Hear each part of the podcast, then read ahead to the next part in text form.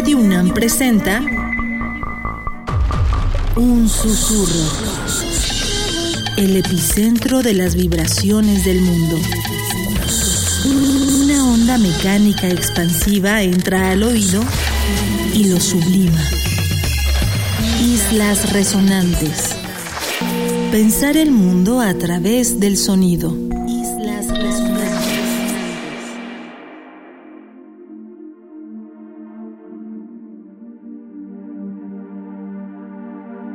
Buenas noches, bienvenidas y bienvenidos a una emisión más de Islas Resonantes, un programa que hacemos para pensar el mundo a través del sonido.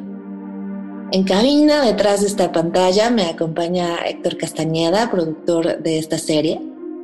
Mi nombre es Cintia García Leiva y esta noche tenemos el gran placer de presentar fragmentos de la conversación que mantuve con el escritor, editor y también locutor Pablo Duarte. Una conversación que giró eh, alrededor de temas como gestualidad, escritura, flujo de pensamiento y por supuesto ilegibilidad, entendida y extendida no solo al ámbito de la escritura, el rol quizá fundamental que tiene Pablo Duarte actualmente, sino también con sus espejos sonoros, con sus espejos de lo que no alcanza a visualizarse, a entenderse en el plano, ya decíamos, tanto de flujo de pensamiento, de la escritura y de la sonoridad. Pablo Duarte, Ciudad de México, 1980. Es editor y ensayista. Ha colaborado en algunas revistas y en antologías, como Breve Historia del Yamerito. Conduce un programa semanal sobre libros en la plataforma de podcast Convoy. Y este año publicó el libro Ilegible, en la editorial Gris Tormenta. pues muchísimas gracias otra vez por, por el espacio, por tu tiempo. Pablo, sabes que es un goce total que estés con nosotros en esta cuarta temporada. Bienvenido. No, hombre, muchísimas, muchísimas gracias, Cintia. De verdad, para mí es un gustazo. Estoy muy contento y te agradezco muchísimo. Y arranco con esta pregunta que normalmente hacemos a las y los invitados aquí en Islas Resonantes y que tiene que ver, en este caso, eh, Pablo, con cómo juega el sonido, qué lugar juega el sonido en tu práctica en términos de escritura. Puede ser en una dimensión cotidiana, ¿no? En los sonidos que escuchas en esa práctica, o puede ser justamente a nivel sonoridad, como lo contemplas desde allí. No sé, vamos abriendo esta conversación. Me encanta la pregunta. En mi caso particular tengo una admiración muy profunda por las personas que practicantes eh, musicales, por las personas que tienen un oído muy desarrollado. Yo no lo tengo. Creo que eso ha condicionado la manera en la que, en la que encaro las cosas que me gusta hacer, sobre todo escribir. Y escribir tiene una dimensión sonora oculta, pues muy fértil para mí. Me entusiasma mucho cuando encuentro una especie de ritmo, una especie como de sonoridad al acto de escribir, ¿no? No quiere decir que esté escribiendo, digamos, como rimado. De pronto supongo que tiene que ver con esta idea del estado de flow, de flujo, de estar como muy concentrado, como que empieza a volverse un asunto muy complejo en el sentido este, rítmico, aunque no necesariamente se traduce en nada palpablemente sonoro o musical. Y por otro lado, la sonoridad como tal me entusiasma muchísimo descubrir pequeñas cosas, pequeños sonidos, importar de alguna manera, no necesariamente traducir, sino como importar o tratar de hacer presentes esos ritmos, sonidos, aliteraciones y demás en la escritura o en el acto de escribir, ¿no? Desde ahora sí, literal, en el acto mismo y también pues en el producto final, por llamarlo de alguna manera, o en, la consecuencia del, acto de escribir. Bueno, las y los escuchas eh, sabrán que le hemos puesto a este programa Sonido y Legibilidad también a raíz del último libro que Pablo acaba de publicar en la editorial Gris Tormenta, que es Ilegible, Y hay una constante en la escritura de este ensayo que es precisamente como variaciones de una frase, que eso me gustó muchísimo a nivel musical. Ir cambiando el tono o ir cambiando el mensaje que se le da a las lectoras y a los lectores a partir de una serie como de variaciones. Y vas tú mismo como mostrando ese proceso tan inalcanzable o tan inasible de la escritura, replanteando una y otra vez estas frases escribir además ensayo, ¿no? Que a lo mejor normativamente se ha entendido quizá al menos sonoro de los géneros. Como si justo la sonoridad estuviera dedicada, por supuesto, a la poesía, a la poesía sonora, no se diga, a la música con lírica. Tienes toda la razón, justo como que tenía una intención mientras lo escribía de practicar un ensayo que fuera fiel a ese componente que incluye su nombre o su etimología, ¿no? La posibilidad de variar o la posibilidad de errar y de fallar y de probar. Y me parecía que esa aproximación, por medio de, variaciones sobre, sobre un mismo tema, pero también sobre una, una serie de frases, ¿no? La idea de estarlas recolocando y viendo cómo juegan entre sí fue como una decisión muy consciente y yo creo que tiene que ver con mi, admiración profunda por el tema musical o por el tema sonoro y mi desconocimiento o mi lejanía, que fue una manera, digamos, como de poner en juego esas ideas que me cuesta trabajo comprender en su entorno pues original o en su entorno natural como sería lo sonoro o lo musical.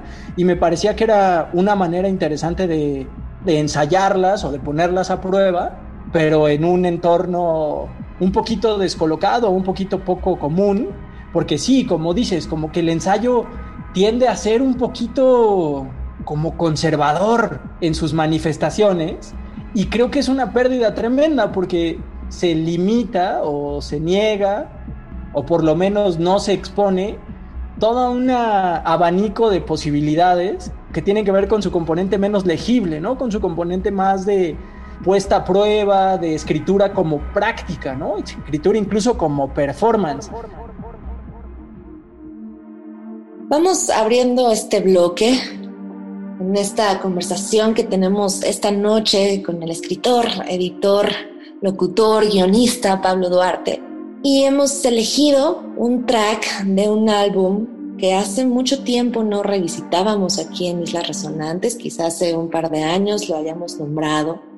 Hablamos del disco Unfinished for William Turner del compositor austriaco Burkhard Stangl. Este álbum fabuloso de tres tracks que se grabó en 2013, dedicado al pintor William Turner dedicado sobre todo a esa abstracción que Burkhard Stanley encuentra en la obra de William Turner y que, como ha descrito en distintas entrevistas, no logra completar, no logra alcanzar visualmente, pero sí le parece que musicalmente. Burkhard Stanley ha estado produciendo muchísimas cosas recientemente, tanto música para guitarra, colaboraciones mucho más en el ámbito del ambient y también muchas colaboraciones con otras y otros artistas de distintas disciplinas. Para esta noche escucharemos un fragmento del primero de estos tracks, se llama Unfinished, no terminado, casi por terminar, incompleto, y que tiene como subtítulo Mellow. Se quedan con Burkhard Stangl están en Islas Resonantes y hoy hablamos de sonido e ilegibilidad.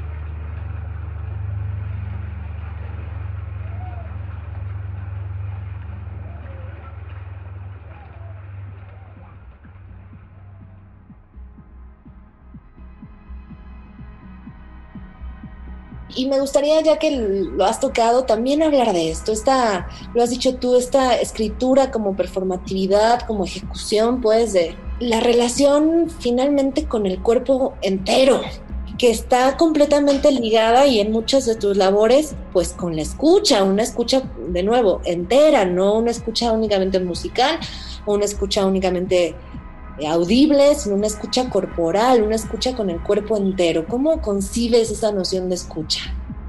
Hay una parte que tengo con el tema del gesto y de la, del performance que sin duda tiene que ver con empujar un poquito los límites de, de la escritura. Si bien lo que hago es escribir y trabajar en diversas facetas de lo editorial y de la escritura, ¿no? Pero de alguna manera la escritura tiende a ser un poco limitante cuando se concibe como en su variante más estrecha. El tema de la gestualidad, de la corporalidad entera puesta en juego, como que es una búsqueda que, pues no sé si se dé poco o se dé mucho, pero por lo menos es una búsqueda que a mí me atrae muchísimo en términos que rebasan a la escritura, tanto desde la escritura como fuera, ¿no? Tratar de hacer un ensayo que incluya como variantes o negaciones de sí mismo, como también como para poner en juego esa, el gesto de escritura, ¿no? Me parecía importante. Y por el otro lado, en las otras labores que me ha tocado la fortuna de poder perseguir, muchas de ellas tienen que ver con pues la condición de, de multi, multitrabajo, multichambismo a la que estamos obligados a enfrentarnos pues muchos de nosotros, ¿no? Uno de esos componentes, ya que no, que el musical no, nunca se me dio, fue el de la voz y el de lo sonoro y el de poder hacer cosas con la voz y con lo sonoro que no tuvieran que ver necesariamente con lo musical. Entonces encontré la posibilidad de tener un podcast en el que sobre todo el tema es leer, conversar, hablar, llevar la escritura y la literatura hacia ese otro lado, ¿no? Entonces trato de buscar maneras de reinterpretar lo que sería un programa hablado o un programa de conversación sobre libros o sobre temas literarios para encontrarle algunas variantes, algunas mínimas variantes. Otra de las, de las cosas que me gusta muchísimo es el tema del, del lenguaje y de la de la búsqueda de sonidos como detonadores de otras historias. En algún momento me dio, se me hizo interesante preguntarle a mis familiares, por ejemplo, si recordaban la voz de mi papá. Después de que falleció, varios años después, me puse a entrevistar parientes para preguntarles si se acordaban de cómo sonaba la voz de mi papá. Y sin embargo, el resultado fue bastante pues desconcertante, un poco por eso, porque no había consenso y al contrario, como que lo que había era una gran interrogante o una gran distancia entre la voz y el recuerdo. Ese tipo de gestos, como de buscar, buscarle pliegues a, a la voz, por ejemplo, son ese tipo de cosas que me parecen a mí personalmente fascinante y me parece que son proyectos que vale la pena buscar. Luego me pasa como que no encuentro manera de ponerlos en, juego, como que se quedan mucho en idea, en proyecto y tal. Pero por suerte he tenido ahí eh, la posibilidad ahora con, con, lo de los audios de encontrarles algunas salidas a estas inquietudes. Pues, ¿no?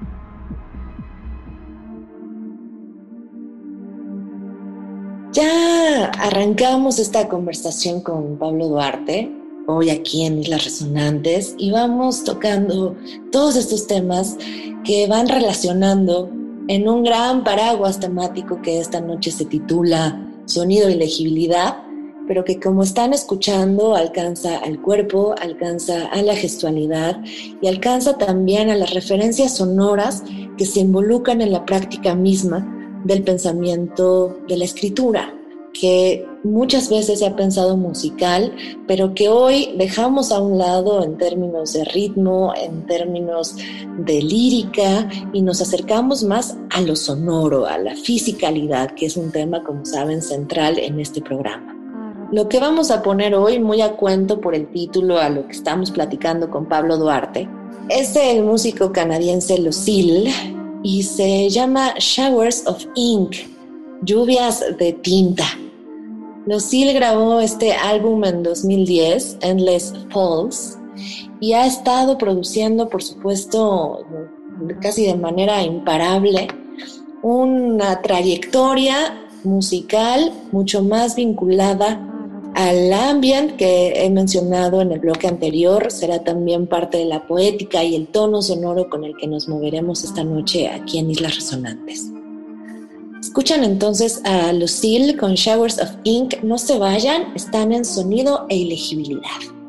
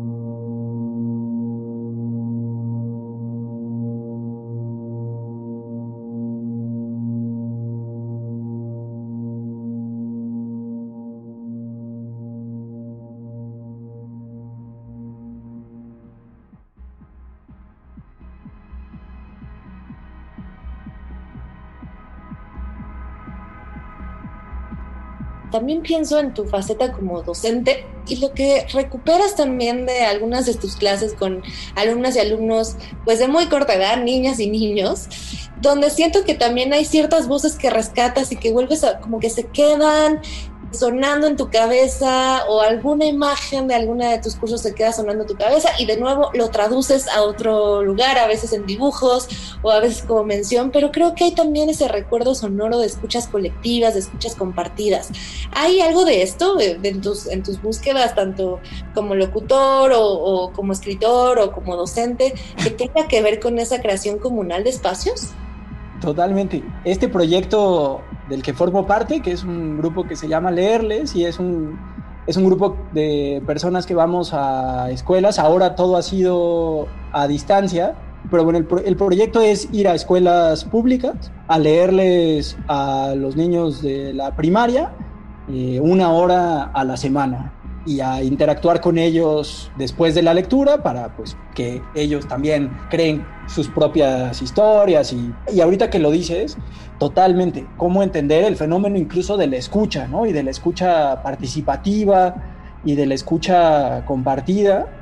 Entonces, pues son momentos y son interacciones realmente fecundas y llenas de posibilidades, porque una de las pues no reglas, pero una de las constantes que sucedió en el proyecto fue que decidimos que no íbamos a usar pantallas, sino que todo iba a ser por vía audio.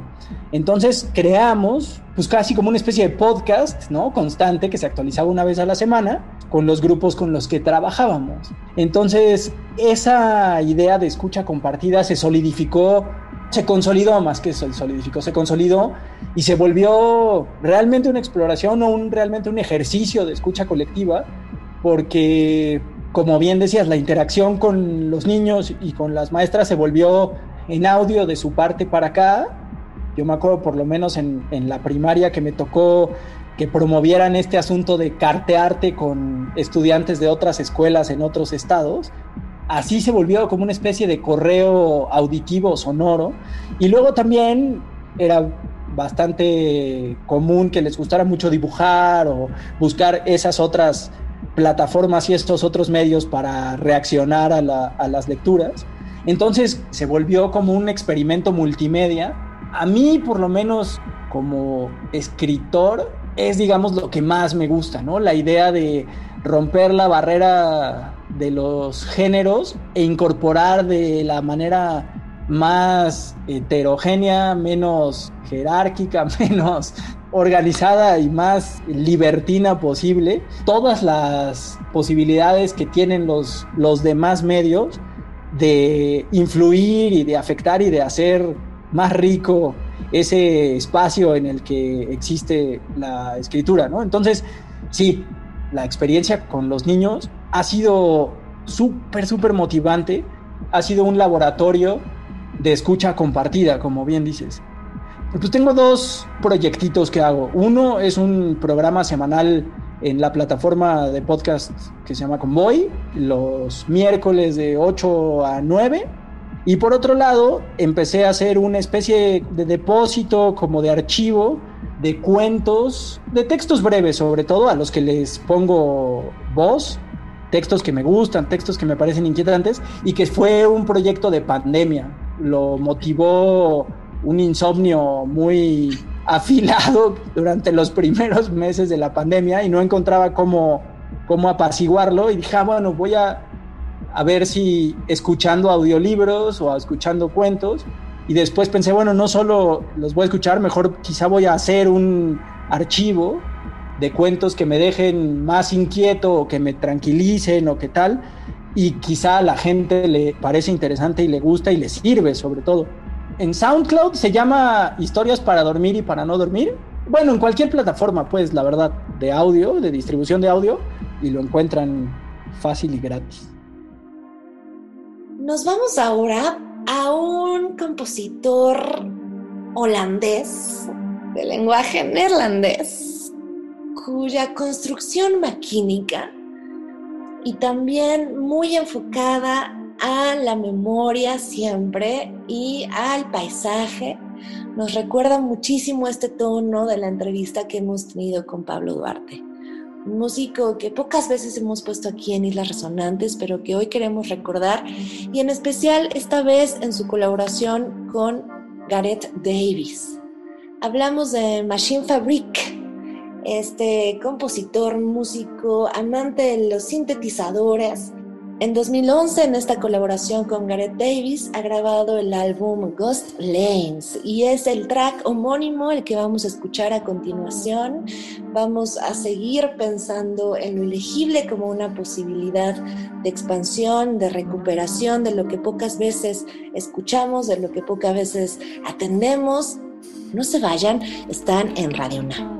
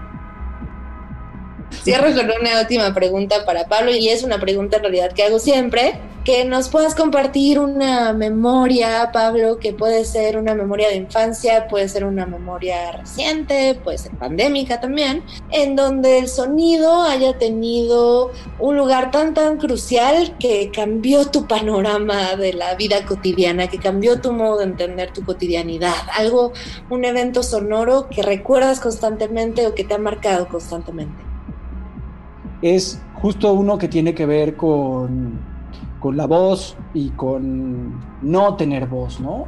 Tiene que ver pues con la experiencia de la enfermedad de mi papá, porque tuvo Parkinson y como enfermedad este, degenerativa en algún momento la voz empieza también a cambiar, se vuelve de pronto como plana, pierde inflexiones. Este, el gesto le pasa lo mismo, al gesto este, del, rostro, pero a la voz también le empieza a pasar algo similar. Eh, mirar de cerca ese proceso, ese proceso degenerativo, fue, digo, por un lado tristísimo, pero por otro lado fue extremadamente revelador tanto la potencialidad de las inflexiones y de la sutileza que guarda esa modulación y esa articulación para quien lo escucha y para quien lo dice, porque resultaba ser muy frustrante para nosotros no entender exactamente el tono en el que lo decía y para él que no le entendiéramos también las particularidades que quería transmitirnos de vez en cuando. Entonces fue como un curso este, muy doloroso y muy íntimo, pero al mismo tiempo pues muy profundo, duradero y, y revelador de la magia, de la hipnosis y de esos procesos secretos que entraña el intercambio entre dos personas. Como que me hizo muy consciente de las posibilidades de la escucha y de las posibilidades de la, de la articulación o de la, de la entonación y de la voz en general. Pues fue quizá como la mejor escuela para valorar, para realmente, como dice esa frase, ¿no? Como ser dueño del silencio, esclavo de las palabras, pero dueño y esclavo también de las entonaciones y de las particularidades de la voz. Para referirnos a esta pieza que Pablo Duarte ha mencionado, la primera pieza sonora de su autoría que es importante decir, se ha recopilado en distintos archivos sonoros, es decir, es una pieza que no se entiende desde la literatura, sino que se entiende desde los archivos sonoros, que incluso formó parte de la exposición Modos de Oír que se realizó hace unos años en el Museo Exteresa y en el Museo Laboratorio Arte Alameda. ¿A qué suena la voz de mi padre? Es esta pieza de 2000 que además ganó un premio de documental sonoro ese mismo año y forma parte pues de nuestro archivo mexicano de composiciones sonoras atravesadas por el lenguaje. ¿Quién recuerda la voz de mi padre? De Pablo Duarte, no se vayan, están en Islas Resonantes. My father's voice, a family matter. En una palabra, afecto. Una palabra una voz muy varonil. Siempre se me había figurado una persona que usa mucho las manos. Manual. Lo primero que se me ocurrió, cálida. La describiría como suave. My father, Agustín Duarte Pérez, died on a Saturday in November several years ago. He had struggled with the Parkinson's disease for well over a decade, and we, his loved ones, struggled with it, and lovingly struggled with him as well. On his last months, we could hardly understand him when he tried to communicate with us. If I'm honest, I do not remember the last words he said to me. In fact, I realized I do not remember the sound of his voice. Some of his phrases I recall, but the sound is lost. Sadly, I never recorded him talking. For some time now, it dawned on me that I cannot answer the question What was your father's voice like? No te podría decir si era agudo o era grave. O también siempre nos, ¿qué onda, cuate? ¿Cómo estás? No sé, es que yo era muy chiquita. Tenía muchísimos discos. Eh, le gustaba mucho la voz. Era una voz que invitaba, ¿no? A, a, a que platicaras. So what happened then is that I decided to ask my closest relatives, relatives who happened to be also closest to my father. Su voz siempre está de por sí era de pocas palabras y creo que por No muy platicador, pero sí era buen conversador. no la hubiera hecho, por ejemplo. O sea, vamos, Cuando no él decía que pasaba o sea, si me hacía alguien que hablaba y entonces le hacía ron, ron. Pero tal vez porque no entendía muchas cosas de las que estaba pausada. diciendo. Tenía una voz muy varonil. Pausada. Una voz muy de una gente muy segura de sí mismo. Only half of my relatives remember his voice. my two nieces and my oldest brother. Everyone had a hard time describing it to me.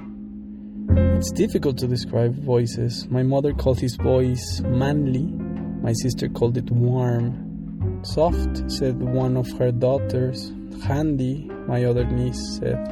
Some remember he had a taste for bossa nova. Others said he did not like to speak on the phone too much. My mother even recalled how charming it was when he did sound effects, like when a motorbike whizzed by. I can now say that his tone of voice is not his most memorable attribute. He had, however, a certain tone, a disposition to be remembered. Una palabra. Una palabra más. Feliz.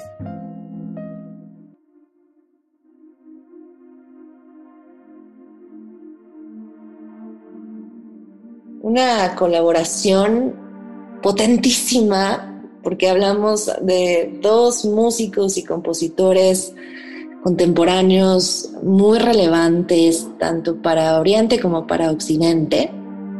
Hablamos de los músicos Masayoshi Fujita y el fantástico Jan Jelinek.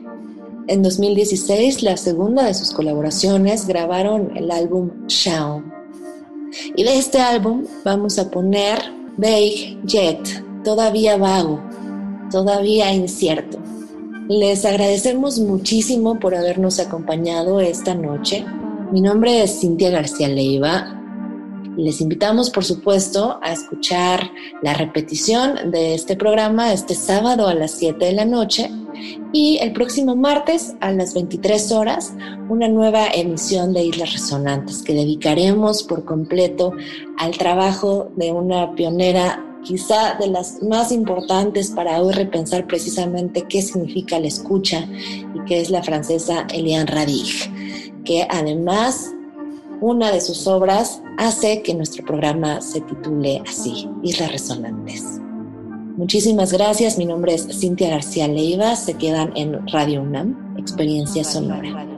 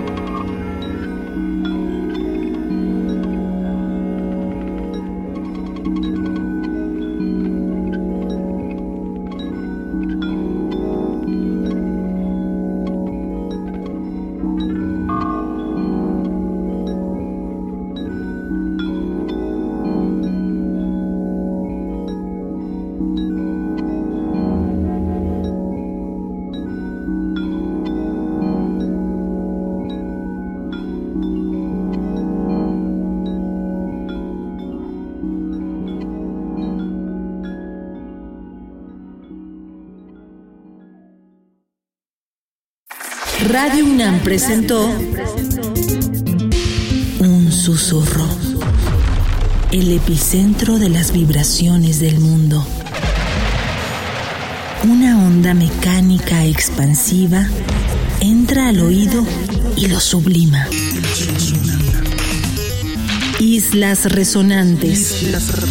Pensar el mundo a través del sonido.